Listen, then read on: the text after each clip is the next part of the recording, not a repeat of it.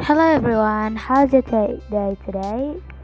Um, for me personally, today is a really great and marvelous day. So, what I want to talk about is why I'm start making a podcast. Well, first of all, I want to tell you that I really like to learn new language, and recently I have learned about French and then Japanese too and also English. Well, I think I didn't learn English. I'm just practicing with English.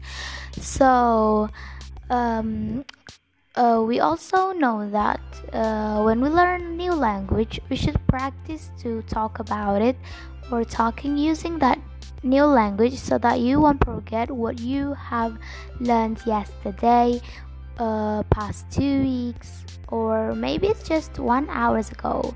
So I'm finding out that making a podcast maybe can make me more speak and show my skill, language skill.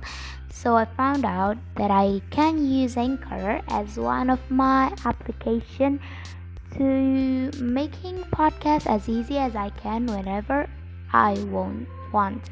So well, after knowing about making podcasts and i think making podcasts is cool i make one podcast in a week as 2020 resolution actually about 30 minutes ago i have made a podcast using Japanese to practice my Japanese language skill.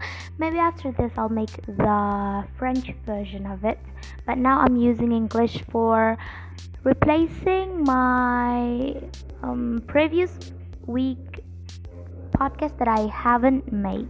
So at the last, I want to ask for you all. Maybe if you guys like learning language like me, you can also make a podcast like me too, so that you will not remember what matri or matriculation that you have learned today. Well, how how's it? It's a really great idea, right?